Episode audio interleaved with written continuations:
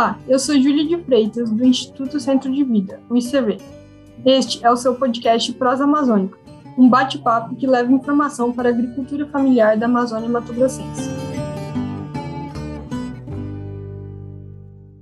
Primeira temporada, episódio 4, Organizações Comunitárias. Pode de casa. Alguém aí concorda com o ditado A União faz a força? E com aquela história de que duas cabeças pensam melhor que uma. Ah, dessa eu não duvido. Se você é como eu, que até gosta de trabalhar sozinho, mas que não dispensa a ajuda de mais um braço amigo, pode chegar mais que nesse episódio nós vamos conversar sobre como as associações e cooperativas podem facilitar a vida dos agricultores e agricultoras. Para você ter uma ideia, um milhão de trabalhadores rurais são associados a cooperativas agrícolas no país. É como se toda a população, não só da cidade, mas da região do entorno de Cuiabá, fizesse parte de uma organização comunitária rural. O último censo do IBGE nos mostrou que esses trabalhadores e trabalhadoras produzem o equivalente à metade do PIB agrícola do Brasil. É muita riqueza que sai dessas associações, não acha? Mas mais que números incríveis de produção, as organizações comunitárias dão apoio e mais qualidade de vida, principalmente para os pequenos agricultores e agricultoras. Quem vive da terra sabe que as contas chegam e as prateleiras esvaziam. Não importa se a safra for boa ou ruim. Quanto mais segurança, melhor, não acha? As organizações comunitárias podem auxiliar em todas as etapas da cadeia de produção, desde ensinar técnicas mais eficientes de preparo e manejo de solo, até formas de vender os produtos a preços mais justos no mercado. Você já ouviu falar que associações podem ajudar as famílias a emitirem notas fiscais e a conseguirem certificações para que os alimentos possam fazer parte da merenda escolar, ou mesmo que garantam ao consumidor final que aquele produto é orgânico? Para conversar um pouco sobre esse assunto, a gente chamou aqui Heriberto Miller, ele é analista do Programa de Negócios Sociais. Bem-vindo, Heriberto. Olá, grato, Júlia. Eu sou Heriberto Miller, sou analista do Programa de Negócios Sociais do Instituto Centro de Vida, né, e trabalho bem ligado com essa parte de políticas públicas e também com essa parte da gestão dos grupos, né, que a gente acompanha, principalmente da agricultura familiar. Eri, primeira coisa que eu queria te perguntar era se você pode explicar brevemente para a gente quais são as diferenças que muito se confunde sobre cooperativa e associação. É interessante isso, né? Porque são duas formas de trabalhar em grupo, né? Formalizados, né, digamos assim, com o CNPJ, mas a associação ela tem essa função mais social, de formação de grupos em busca de um bem comum, né, seja ele essa fortalecimento do grupo, seja da agricultura familiar ou de qualquer, qualquer outra parte da sociedade, enquanto a cooperativa também tem essa função social também, mas muito mais voltada para a questão econômica, né, visa lucro, é constituída como se fosse a constituição de uma empresa formada por várias pessoas. Então, basicamente, essa tem esse viés. Claro que a associação também pode trabalhar com comercialização. Dentro dessa função social de fortalecimento daquele grupo, é, é, é aceitável dentro da, da, da, norma legal brasileira que a associação também comercialize. Claro que isso não, não é a função principal de uma associação, coisa que já é de uma cooperativa. Entendi.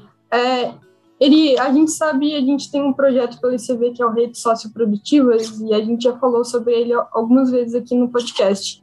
É, eu, queria, eu queria te perguntar por que, que o projeto decidiu trabalhar exclusivamente com organizações comunitárias para a gente conseguir os objetivos dele.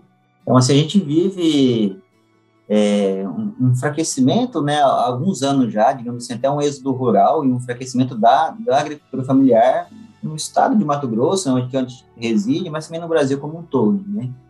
E muito disso se deve a essa fragmentação dos grupos sociais, das associações, as, as comunidades que, eram, que, são bem fortes, eram, eram muito fortes antigamente, né?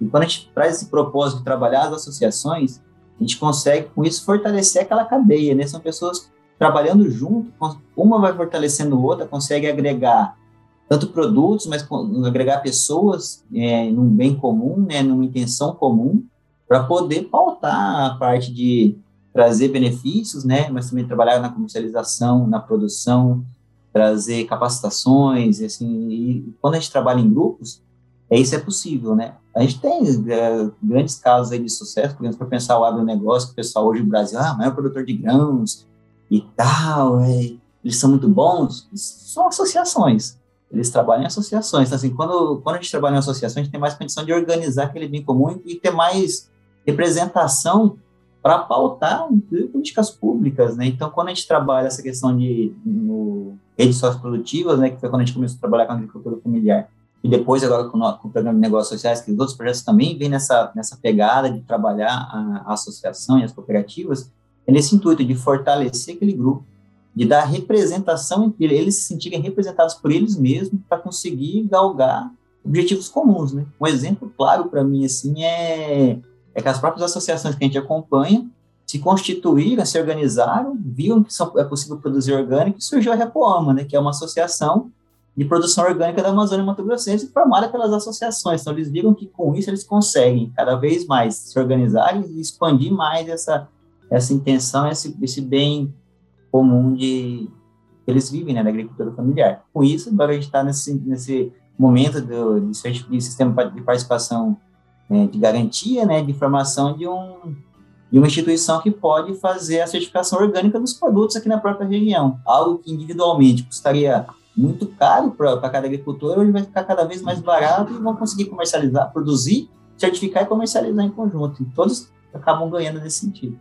Eu acho que o mais interessante disso é, é, que a Repoama é uma organização formada por diversas organizações comunitárias, né?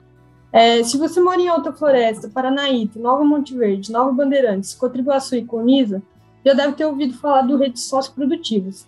O projeto começou em janeiro de 2018 e é focado na produção de castanha, babaçu, hortifrutigranjeiros, leite, cacau e café. Queria te perguntar também, Eri, como é, as organizações comunitárias podem ajudar no acesso a mercados institucionais, como o PENAI e outros. Então, a gente tem alguns, alguns mercados institucionais, né? O PENAI, que é a merenda escolar, né? Que as pessoas conhecem por merenda escolar, e o PA, que é o Programa de Aquisição de Alimentos ligado à CONAB, hoje também ligado à Secretaria de Estado de Agricultura Familiar, aqui no caso de Mato Grosso.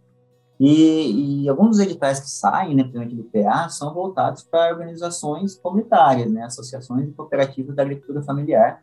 E o PENAI também ele dá preferência para que, dentro do ranking de classificação no, nas chamadas públicas, que a preferência é, são de organizações formalizadas, né, associações cooperativas da agricultura familiar daquela região, daquele município, depois daquela, daquele território, para poder participar. Então, qual é a intenção disso? Né? Quando o próprio os próprios entes públicos trazem essa pegada de, de organizações, é, garantindo também que aquela que terá uma continuidade, um escalonamento de produção para poder que aquele mercado vai ter produtos para poder entregues aos seus beneficiários, né, sejam alunos ou pessoas de baixa renda. Né?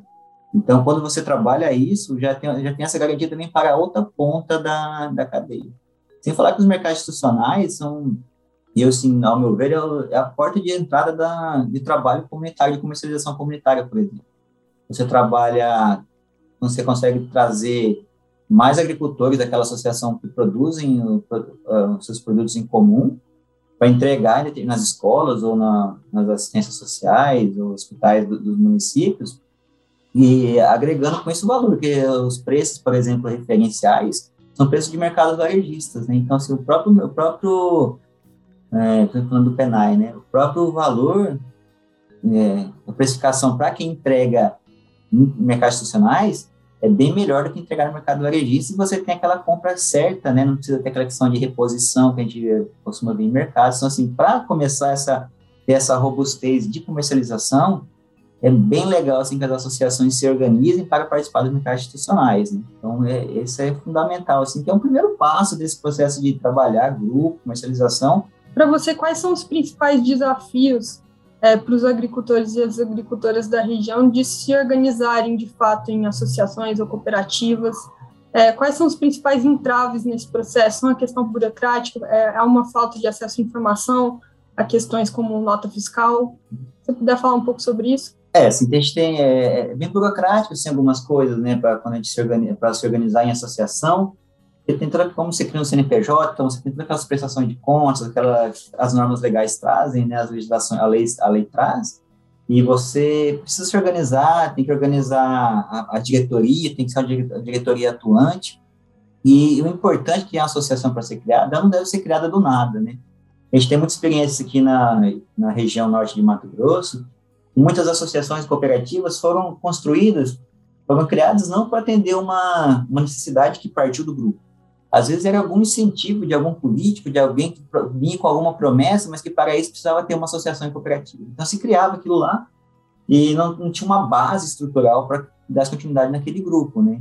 Então acabou muito desestimulando a participação. Hoje, quando falo em associações cooperativas aqui na nossa região, ainda a gente tem um pouco de receio de algumas pessoas, isso até, para mim, assim, até entendo, assim, eu que convivo aqui há bastante tempo, eu até entendo por onde ela, ela chega nesse pensamento, a gente, que a gente vai construindo né, nesse processo. Então, essa parte também de resgatar a importância de uma associação, de trabalhar com grupo, de que quando a gente trabalha com outro, não é que o outro é, é o pensamento de irmanarmos, né? juntarmos forças, darmos as mãos para mais fortalecer. Esse processo tem tudo na associação para dar certo, certo, e aquelas, aquelas burocracias, digamos assim, de, de legislação, de regularização da associação, de conta em banco, prestação de contas, conselho fiscal, elas, ficam, é um, é um, montante pequeno dentro desse, desse bem maior que é a associação por causa desse sentido. E é bem isso que a gente trabalha dentro do rede socioprodutivas. A gente trabalhou nos primeiros meses, a gente fez esse, trabalho de aproximação das associações para saber quais eram as demandas deles, fortalecendo essa gestão, para que depois começassem a vir os benefícios de acordo com o que eles demandavam, né? Então, assim, a gente não traz, não traz nada de fora do que eles estavam querendo. Eu acho é isso, e é bem por aí que as associações devem caminhar. Por isso que a gente tem associações dentro do, do nosso do redes esportivos que estão com, com, bastante sucesso, prosperando cada vez mais, porque é desse sentido, é, é construir de dentro para fora. Muito legal. É, gente, quando a gente fala do trabalho de CV, a gente fala sobre qualidade de vida para a população que está no campo, mas a gente fala também sobre conservação ambiental, porque a gente acredita que os dois andam juntos. É, Eri, você pode falar é, como você vê esse trabalho das organizações é, justamente nesse processo de restauração de áreas degradadas e de ações que visam a conservação ambiental? É de fundamental importância que toda essa reestruturação, readequação ambiental, né, de, aqui no nosso território, parte também da, desse bem coletivo, desse querer coletivo, né? É, porque quando a, gente, quando a gente trabalha esse bem coletivo, o próximo, por exemplo, a água, quando a gente fala muito em restauração, a gente lembra muito que na região, o pessoal lembra muito de rios, né? De APPs, APPs degradados. Então, por exemplo, a água que passa na minha propriedade, ela não fica só na minha propriedade. Ela vem de uma outra propriedade e vai para uma outra propriedade. Então, assim, a partir do momento que eu, eu cuido da minha propriedade, ela vai beneficiar o, o, o vizinho, que vai beneficiar o, o vizinho que vai beneficiar outro vizinho, que antes de mim teve um vizinho que se preocupou comigo e cuidou lá também. Então, assim, é, é, uma, é uma teia, né? Então, assim, a gente, tem, a gente fala falando de água, e tem outras coisas também, a própria floresta, é, comprovadíssimo, assim, questão de esse ganho é, ambiental, ganho de produção, inclusive, para quem tem floresta próxima, nas questões de polinizadores, das abelhas, os insetos que fazem a polinização das flores, e sem elas não temos os frutos, né? Então, para quem trabalha com produção de frutos e legumes, é importante que tenha os polinizadores e as florestas auxiliam nesse processo. Muito legal. Eu acho que o interessante nesse processo também é ver o quanto que a gente aprende, né, com os processos do ecossistema e, e tenta se espelhar um pouco, né? é, para fazer as organizações e ver que a gente não está separado de nada, né? Bom, é, eu queria agradecer aqui a presença do, do Heriberto Milha. É, Eri, muito obrigada por compartilhar com a gente esse espaço. Pode se despedir. Grato, sim, é bem, bem legal falar dessa parte de, de grupos, né, de associações e cooperativas, e a gente está aqui todos para somarmos para cada vez ter um território mais sustentável. Né? Lembrando que um mais um é sempre mais que dois. Maravilha.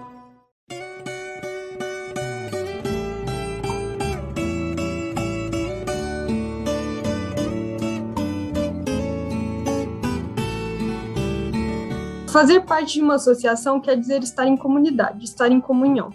A palavra comunidade quer dizer uma porção de coisas bacanas, um dos significados que eu acho que faz muito sentido para a realidade das associações rurais é conjunto de indivíduos, animais ou vegetais que vivem juntos na mesma área e que, em geral, interagem ou dependem um dos outros para existir. Isso não fui eu que inventei, não, viu? Tá no dicionário. E para você, o que significa fazer parte de uma comunidade? Te garanto que você não vai precisar abrir livro algum para responder o que sente quando partilha aprende e recebe ajuda de quem conhece e passa pelos mesmos desafios que você e sua família. No dicionário, eles podem chamar isso de partilha ou até de comunhão. Nós do ICV acreditamos na potência dessa união. Quando a comunidade é forte, os agricultores ficam seguros, as famílias têm mais qualidade de vida e a natureza fica em equilíbrio. Muito obrigada pela sua companhia e não perca o próximo Prosa Amazônica. Espero você!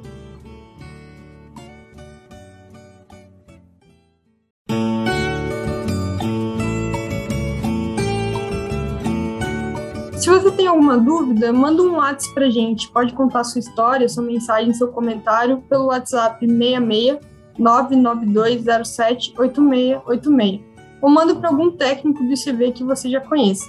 Pode mandar áudio, que é bem bacana, e a gente pode colocar aqui no programa. O podcast Prosa Amazônica é feito pelo Instituto Centro de Vida, o ICV.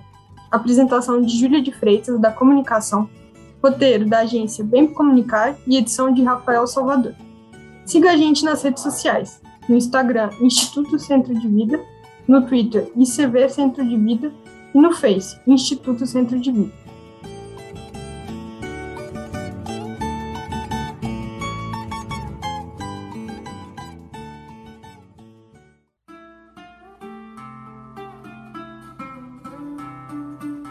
Este programa conta com o apoio do projeto Redes Socioprodutivas, implementado pelo ICV desde 2018 com financiamento do Fundo Amazônia, BNDES. Ele apoia as cadeias de leite, café, hortifruti granjeiros, castanha do Brasil, babaçu e cacau nas regiões norte e noroeste do estado.